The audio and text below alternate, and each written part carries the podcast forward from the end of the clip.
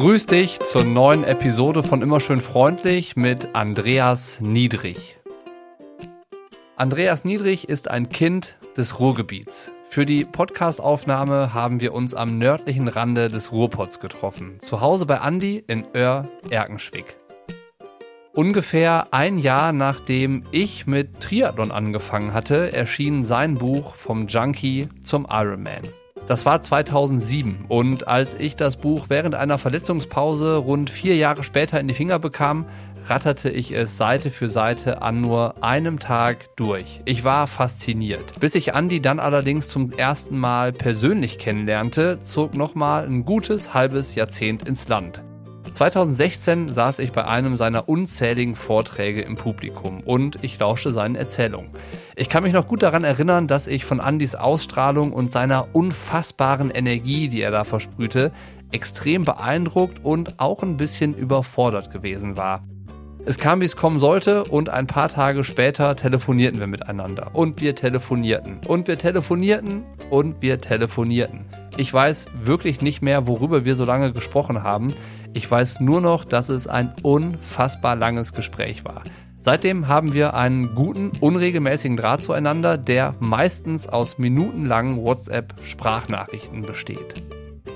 Auf den Podcast mit Andy habe ich mich besonders gefreut, weil ich mir fest vorgenommen hatte, mich zu trauen, in dem ein oder anderen Bereich genauer nachzufragen.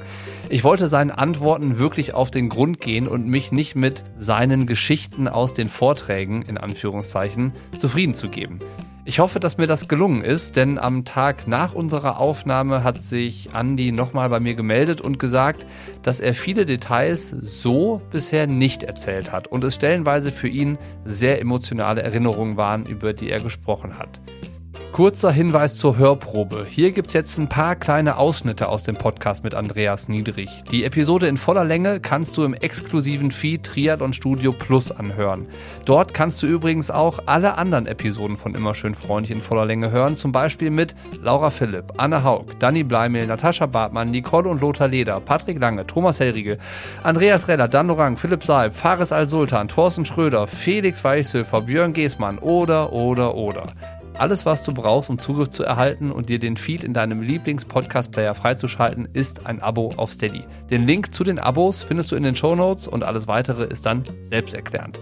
Jetzt aber erstmal viel Spaß beim Reinhören in die neue Episode von Immer schön freundlich mit Andreas Niedrig. Und dann habe ich äh, irgendwann, weil meine Freunde gesagt haben, du brauchst nur ein Zehntel, wenn du spritzt, gespritzt. Mhm. Und da war überhaupt keine Hemmschwelle da, null. Krass. Gar nicht. Also überhaupt nicht. Also du hast gar nicht gezögert und überlegt, ist das jetzt, mache ich jetzt hier gerade, baue ich gerade Scheiße? Überhaupt nicht. Für mich war klar, ich kann morgen aufhören. Die ganze Zeit. Ich kann morgen aufhören. Und das ging halt so weit, dass, dass ich nur noch mit langen Pullovern rumgelaufen bin. Äh, dann kam Jana zur Welt und dann bin ich mit dem Kinderwagen nach Dortmund gefahren, äh, über die Szene geschoben, Stoff gekauft, Stoff verkauft. Also man kann sich das gar nicht vorstellen. Voll der Assi. Wenn du jetzt da so drüber erzählst, hast du das Gefühl, du erzählst über dich selber oder über irgendeinen anderen Andreas? Weil wenn, also wenn du jetzt, du denkst gerade nach, ich sehe es ja an, wenn ich jetzt überlege, ähm, ich habe ja gerade zwei kleine Kinder und ich würde das machen.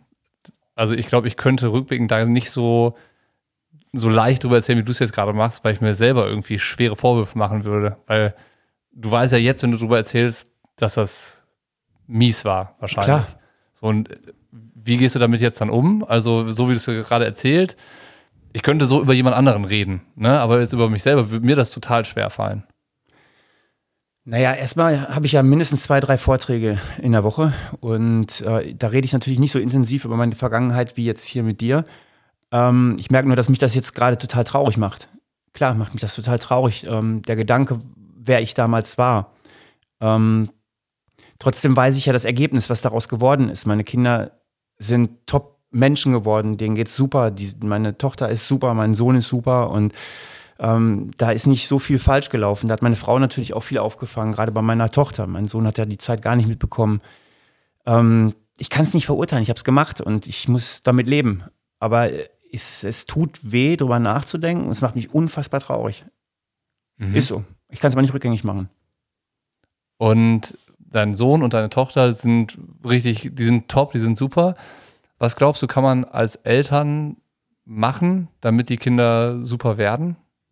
Oder was wäre in deinem Fall vielleicht gut gewesen, dass du super wirst? Würdest du von dir sagen, du bist super? Nee, überhaupt nicht.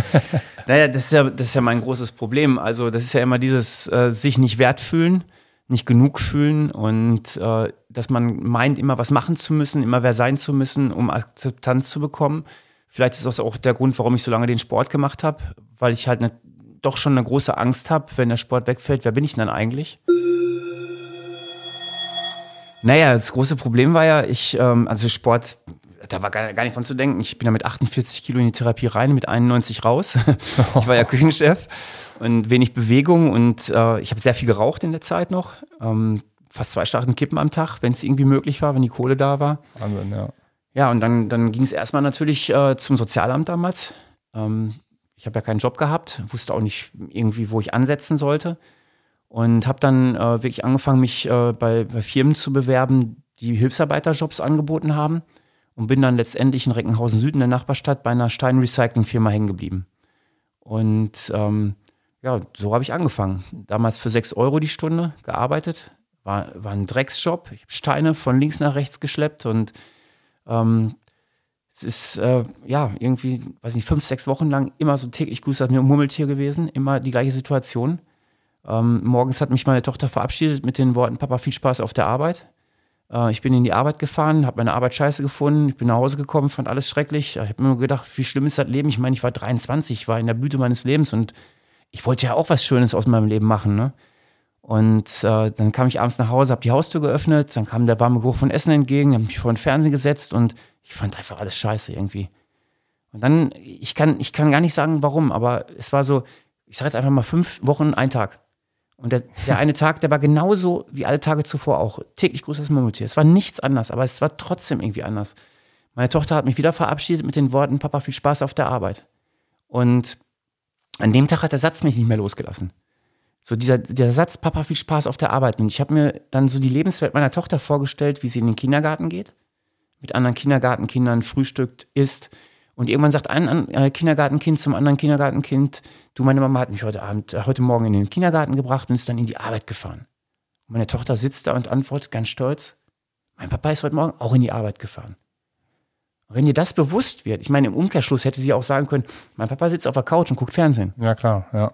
Also, wenn dir, dir bewusst wird, dass, dass du mit der Scheißarbeit, die dir überhaupt nichts gibt, nichts bringt, nicht nur dich veränderst, sondern auch dein Umfeld veränderst. So Menschen, die dann plötzlich eine ganz andere Sichtweise aufs Leben bekommen, wird deine Scheißarbeit plötzlich ganz anders.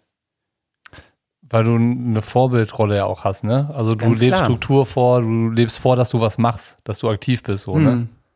Stimmt, so habe ich es noch überhaupt nie gesehen wir, haben, wir leben immer nur in unserer Welt und wir merken gar nicht, wie viele Menschen wir mit dem, was wir tun, auch beeinflussen und was wir anstoßen. Und an dem Tag wurde plötzlich wirklich, es ist wie so ein Kartenhaus zusammengebrochen, alles anders. Äh, nach zwei Wochen, als, also ich habe zwei Wochen in der Firma gearbeitet und dann kam irgendwann ein Mitarbeiter zu mir und meinte, du musst die Frühstückspause und deine Mittagspause nicht draußen machen. Das war November, es war kalt draußen, ne? Und ich bin dann in die Frühstückshalle reingeholt worden. Ich habe mir damals keine Gedanken drüber gemacht, aber an dem Tag, als die Situation meiner Tochter war, ist mir bewusst geworden, dass das ein Riesenschritt war, dass ich nicht mehr alleine da saß. Dass ich plötzlich Teil einer Gruppe war, einer Gemeinschaft. Und das war ein Riesenschritt in eine andere Richtung. Aber das musste ja auch erstmal wieder bewusst werden. Wir nehmen das alles immer so hin. Mhm. Und abends kam ich nach Hause und das ist ein ganz, ganz wichtiger Moment in meinem Leben gewesen. Den erzähle ich auch bei, bei jedem Vortrag, auch Bundesliga-Profis. Ähm, ich habe meine Haustür geöffnet, so wie immer. Der warme Geruch von Essen kam mir entgegen. Meine Frau nahm mich in den Arm. Und da habe ich das erste Mal wirklich so deutlich, ganz bewusst gespürt, was das Einzigste in unserem Leben ist, was uns wirklich antreibt, was uns motiviert, was sich so einfach und so banal anhört und doch so schwer erreichbar ist. Es kann ich dir nicht schenken, ich kann es ja auch nicht, du kannst es dir nicht kaufen, es ist unser Selbstwertgefühl. Ich habe mir durch das, was ich da getan habe, ein Selbstwertgefühl erarbeitet und dadurch natürlich auch ein Stück weit Stolz empfunden. Und wenn du Stolz hast, dann bist du plötzlich selbstbewusst. Also sich bewusst zu sein. Und dann passiert, glaube ich, eigentlich der, der wichtigste Schritt, den wir auch Kindern beibringen müssen. Wenn du selbstbewusst bist, kriegst du plötzlich Selbstvertrauen. Und das ist in die Zukunft gerichtet. Mhm. Dann traust du dich plötzlich Dinge zu tun, die vielleicht vorher unmöglich erschienen. Und so ging es dann eigentlich die ganze Zeit weiter. Also das, das war, dann bin ich Gabelstaplerfahrer geworden in der Firma. Ähm, war jetzt auch noch nicht der Riesenschritt, aber eines Tages bin ich an dieser ollen Box vorbeigefahren, wo ich Steine sortieren musste. Und da war irgendwann ein anderes armes Schwein, was die Steine sortieren musste. du bist schon weitergekommen Ey, auf jeden ja, Fall. das, ja? musst, das musst du aber sehen, weißt du, das musst du verstehen und erkennen. Weil die meisten Leute, die, gerade die Älteren, die erfolgreich auch im Job sind, die sehen immer nur ihre Position und sind unzufrieden. Weil sie nicht sehen, was sie alles dafür getan haben, um dahin zu kommen. Bei mir ist halt klar, wenn man mich erlebt und mit mir rausgeht, hat man unfassbar viel Spaß und ich bin auch ein sehr, sehr fröhlicher Mensch. Aber ich habe auch sehr, sehr dunkle Tage, wo es mir nicht ganz so gut geht. Und da, das, das würde ich keinem Menschen wünschen. Und deswegen kann ich nicht sagen, dass die Zeit gut war oder schlecht war. Ich würde sie am liebsten rückgängig machen. Gar nicht haben. Weil es war eine schreckliche Zeit, die ganz viel kaputt gemacht hat. Aber wenn du das als Resümee ziehen kannst, dann müsste man ja auch die Antwort darauf finden, was sich da geprägt hat davon. Also, was hat die Zeit dir mit auf den Weg gegeben? Außer du kannst, die Kon du kannst ein Fazit ziehen. Ich will es ich will's auf jeden Fall nicht wieder so machen. Ich würde alles rückgängig machen, wenn ich könnte. Das ist die Erkenntnis. Aber was hat die Zeit dir mitgegeben? Naja, dass, dass es immer eine Möglichkeit gibt, ähm, umzudrehen, einen neuen Weg zu gehen, dass äh, nichts festgeschrieben ist im Leben, dass du äh, aus schwierigen Zeiten immer gute Zeiten machen kannst. Ähm, ein Vortragstitel ist ja, wer sagt, dass das Leben immer leicht sein muss, mit Ausrufezeichen, Fragezeichen. Das Leben wird nie leicht sein, vor allen Dingen nicht dann, wenn du Ansprüche hast ans Leben und an dich selbst. Ähm, ich glaube, wenn wir immer nur fröhlich durchs Leben gehen würden, würden wir diese Fröhlichkeit gar nicht empfinden. Und deswegen ist halt bei mir so diese Extreme, entweder bin ich extremst gut drauf oder extrem schlecht drauf. Mir fehlt halt die Mitte. Ich merke aber jetzt im Alter kommt die Mitte immer mehr. Ähm, ich erkenne immer mehr, was wirklich wichtig im Leben ist. Und das ist nicht der Sport, das ist nicht der Erfolg, das ist nicht Geld. Das ist einfach die Beziehung zu Menschen, die Liebe, die Erkenntnis, dass da draußen auf der Welt unfassbar viele schöne Dinge passieren. Nicht nur Kriege, nicht nur schlechte Nachrichten. Hier endet die Hörprobe. Die Episode in voller Länge findest du im exklusiven Feed Triathlon Studio Plus. Alles, was du brauchst, um Zugriff zu erhalten und dir den Feed in deinem Lieblings-Podcast-Player freizuschalten, ist ein Abo auf Steady. Den Link zu den Abos findest du in den Shownotes. Da ist auch noch ein Video, wo alles erklärt ist. Und eigentlich ist sowieso alles selbsterklärend.